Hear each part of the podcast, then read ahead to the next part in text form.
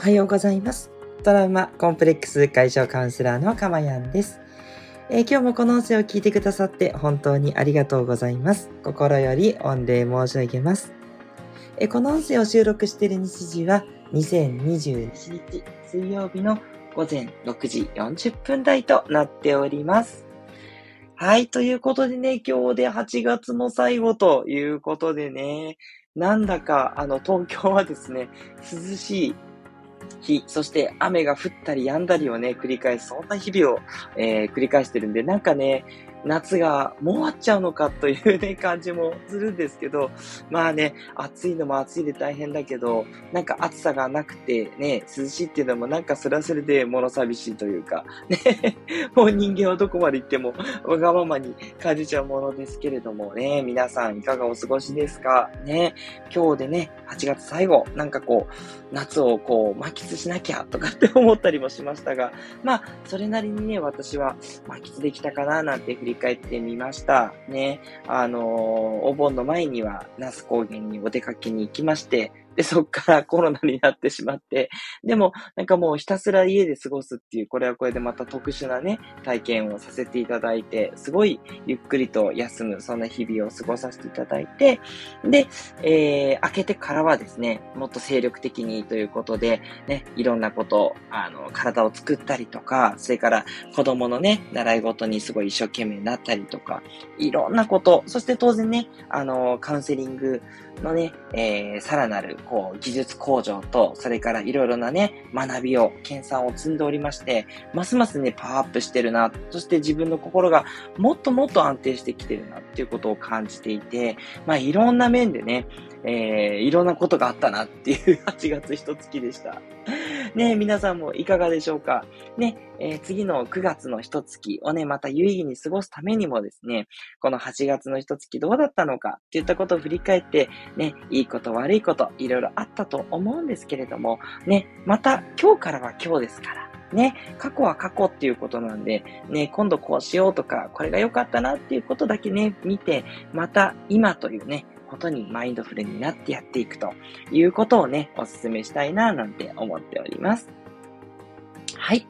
えー、この放送ではですね、私の癒しの声を聞いていただく今の幸せと、それから一つテーマを決めてね、お話をしていくんですけど、そのテーマについてあなたが感じて気づいて、そして、え自然にね、えそこからこうあなたの心がね、どんどんどんどんいい方向に向かっていくと思いますので、なんとね、そうするだけで未来永劫幸せになれてしまうというね、そんな幸せになれる場所プログラムをお届けしております。はい。まあ、なんでかっていうことなんですけどね、やっぱり私たちの心が実は現実を映し出しているっていうことなんですね。現実はね、世界はね、えー、作ってる、誰が作ってるのかわかんないですけど、その場にあるから、もちろんあなたが全部を作り出したなんていうことにはならないんですけど、その現実をどう捉えるか、そしてどう、えー、進んでいくのか、それはあなたの心が決めることなんですね。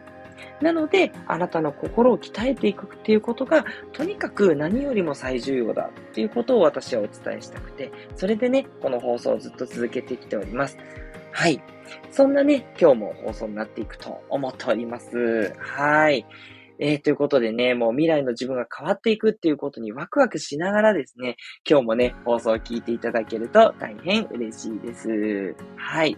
あ、ここでメッセージいただきました。虹色マークのさやちゃんさんです。ね、毎週日曜日にね、ライブの放送をされておりまして、で水戸の方でね、幼稚園を運営されている、そんな、えさやちゃんさんでございます。えかまやんさん、ハートマーク、おはようございます。花束ということでいただきました。ありがとうございます。聞いてくださって、ぜひぜひね、えー、短い時間、7時ぐらいまでですので、えー、ゆったりと、かつ、えー、短く切りますので、聞いていただけたら嬉しいななんて思います。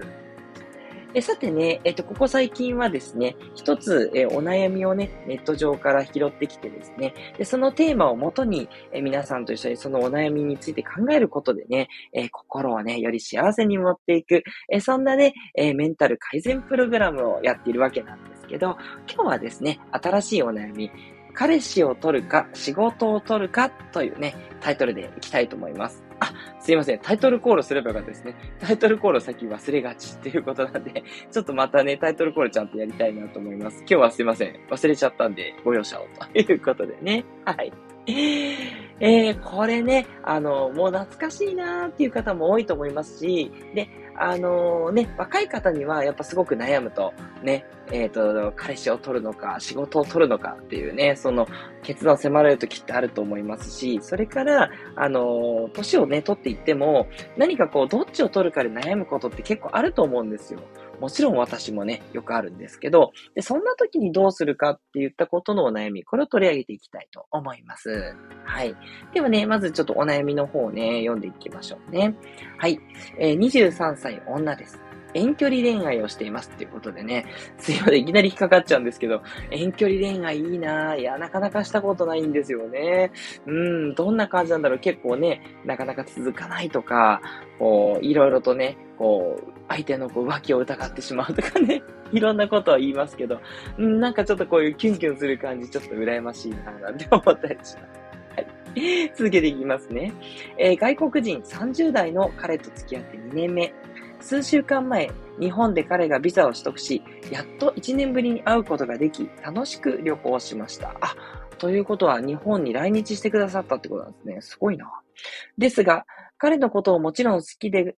すが、えー、すぐ会えることもできず、電話するだけの日々に漠然とした不安が押し寄せてきました。また、ただ付き合っている関係何か目的もなく好きだから一緒にいる感じがし、お互い成長がない感じがします。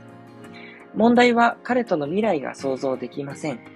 私はこれから就職をし、仕事のキャリアを積むまではおそらく5年ほど彼の国へ行く気はなく、彼も日本で住む住むとは言いつつ迷っている様子です。それが彼の何気ない言動から感じるときには、彼のためにも別れを切り出した方がいいのかなと考え込んでしまいます。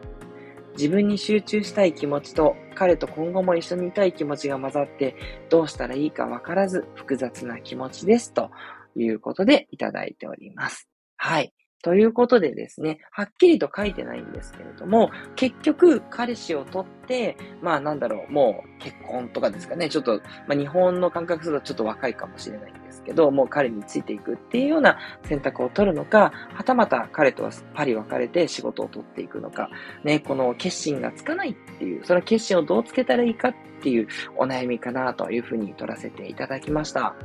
ねまずはこれ、どうやって知り合ったんですかね？やっぱネットとかなんですかね？なんかこの、やっとあ、違うのかな？日本で会ってて、それで彼が元の自分の国に帰っちゃったってということで遠距離。そっか、そんな感じなんでしょうね、きっとね。うん。だから普段はね、ズームだったりとか、あのチャットとかメールとか電話とかでしかできないんだけど、ね、会った時には、まあ会って嬉しいんだけど、ただまあお互い成長がないとか、ね、そもそもこのまま未来ずるずる続けていって未来があるのかっていったことをね、悩んでしまっているっていうことですよね。はい。皆さんだったらどうでしょうかね？この女性の方に対してね、アドバイスをするとか、もし自分だったらこう考えるとかね、いろいろ思われるところあると思いますけど、いかがでしょうかね？え。まあ、そうですよね。あの、多分一般的な感じだと、きっとね、まだね、こう若いですし、いろんなこれから出会いもあるんだから、仕事を取るべきなんじゃないかというふうにね、アドバイスをね、されるっていう方が多いんじゃないかなというふうにはね、ちょっと個人的には思ったりするんですね。で、ただしなんですけれども、こう、ただね、もしその、もう仕事をね、これは取るべきだと、もうきっぱりとね、関係を清算すべきですというふうに割り切れるんであれば、多分この人は悩んでいないんじゃないかなっていうのが私の思うところなんですよね。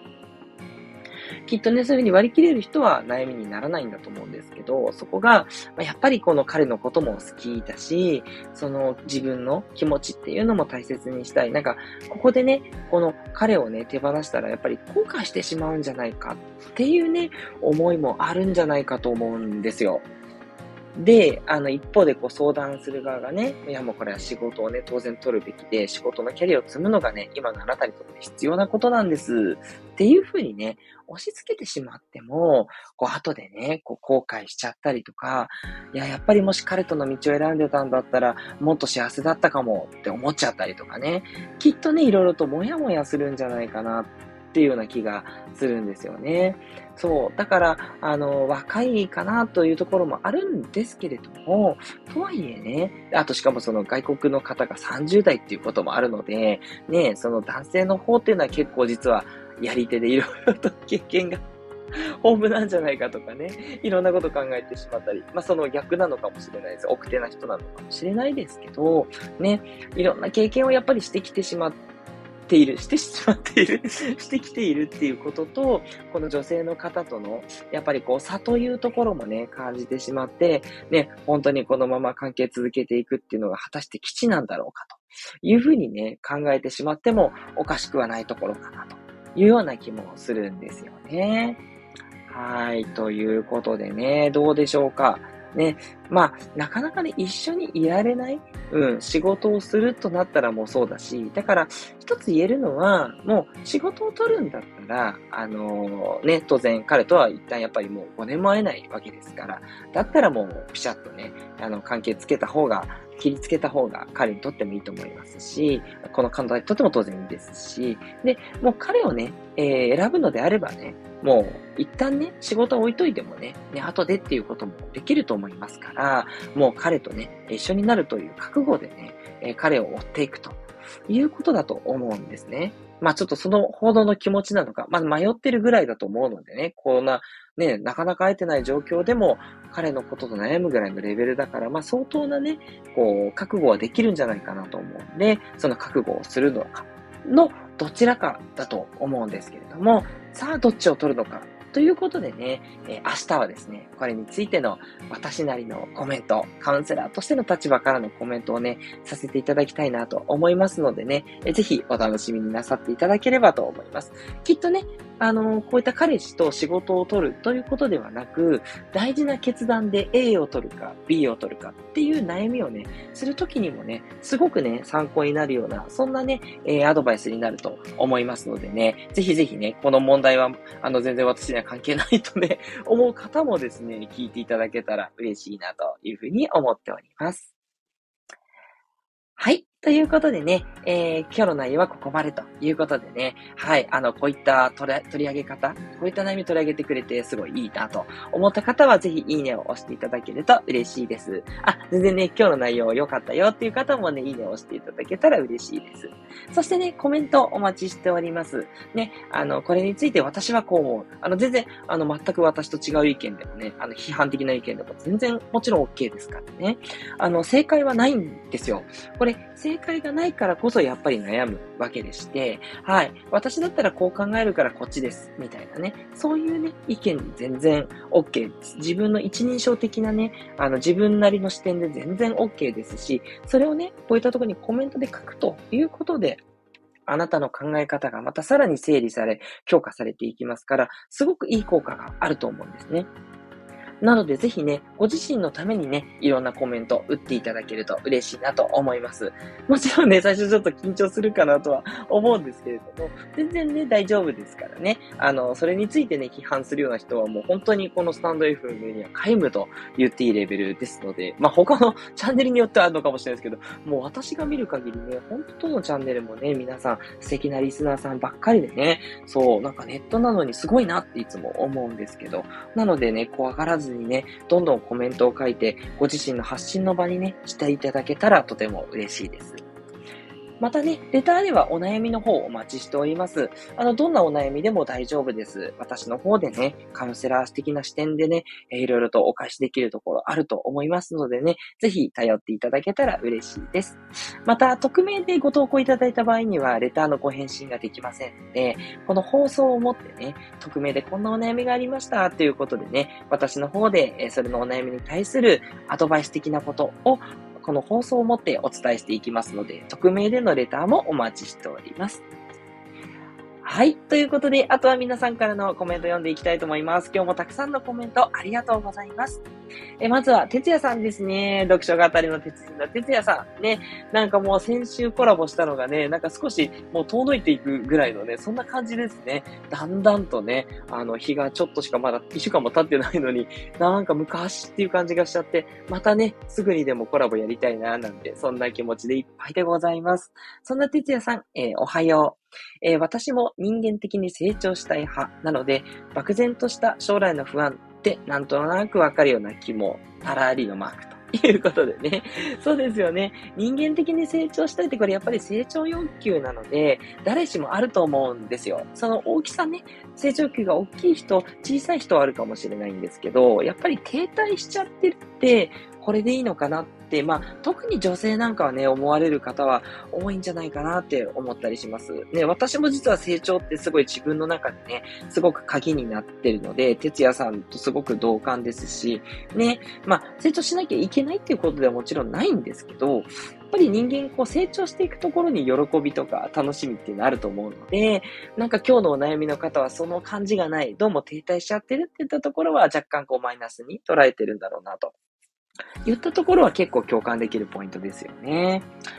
はい。そして、私の場合は自己肯定感の低さから来る、成長しない自分は愛されるわけない、みたいに思っちゃうかも。ということでね、そう、これね、うん、やっぱどうしてもそう思っちゃいますよね。ありますよね。で、ただね、これ、じゃあこれの話が出てくると よく出てくるのが、思い出してほしいんですけど、赤ちゃんの時ってどうだったかっていうことですよね。もうそのままの存在でみんなから愛されて、ね、あの、本当にこの愛苦しいねっていう感じで、そのままの存在をもうみんなに受け入れてもらえてたわけですよね。いくらね、うんちとおしっこを垂れ流そうがですね、誰にも何にも言われない。当たり前ですけどね。そう。そしてミルクをもらってね、自然にみんなに育ててもらって、私たちはここまで来てるんですけど、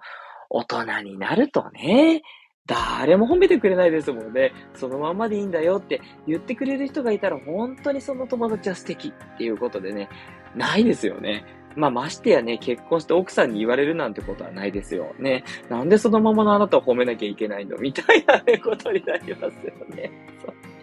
私言ってみたことあるんですけどね、そう、自己肯定感育てたいからさ、そのままの自分褒めてよ、みたいなこと言ってみたことあって、はっていうことを言われたことがあります。そうなっちゃいますよね。そう。なんですけど、でも、ここまでね、いろんなことを学ばれてきた皆さんならわかると思うんですら、そう、今の自分で大丈夫なんですよ。はい。問題ないんです。ね。まあこれはね、いくら言ってもね、自分が納得しなければ自己肯定感にはならないので、もう難しいとこなんですけど、ね。じゃあ、今の自分じゃダメだ。じゃあ成長する。じゃあどこまで成長したら自分を認められるのっていうことをいろいろとも考えていくしかないんですね。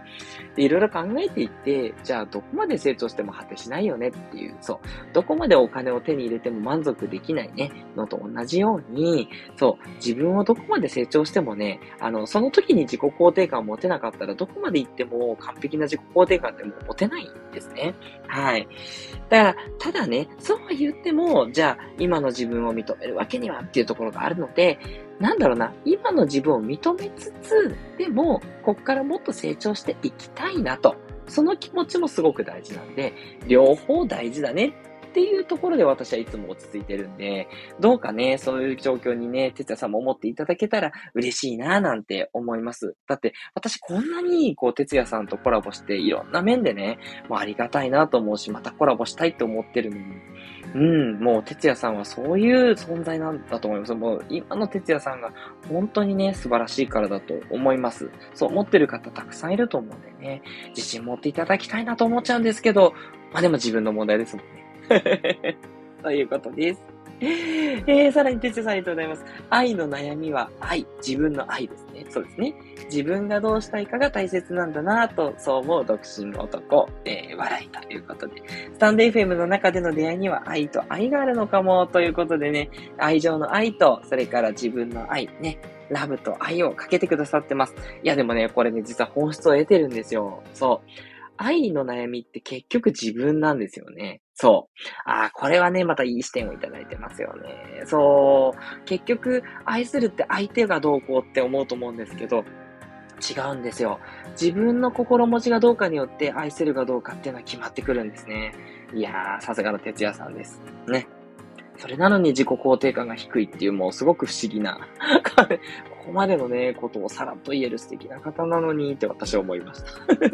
哲也さん、ありがとうございます。えー、そして、スコアさんですね。いつも長野から聞いてくださってるスコアさん、おはようございます。だいぶ涼しくなりました。薄曇りです。ということでね。はい、東京はどうかな？東京はもうね、でも曇ってて、あ、いかにも雨降りそうっていう。まあね、ここのとこずっとこの天気なんですよ。なんだかね、夏なのになーって。まあ、夏だからこそとも言えるんですけど、なんか涼しくて本当変な感じです。中野も一緒ですね。そしてスコアさん、えー、選択するときってぐるぐる考えますね。結果がわからないからっていうことで、そうなんですよ。結果はね、これ見えないんですね。はい。じゃあ、結果が見えないせん、でも選択は当然しなきゃいけない。さあ、ここでどうしなければいけないか。はい。私は明日ね、大きな2つのポイントをお話ししますのでね。まあ、すぐに受け入れてもらえるかどうかはさておきですね。少しでもね、皆さんのお悩みのご選択の参考になればなという、そんな回答を用意しておりますので、お楽しみいただければと思います。スコアさんどうもありがとうございました。ということで、トラウマコンプレックス解消カウンセラーのかまやんでした。ではまた明日お会いしましょう。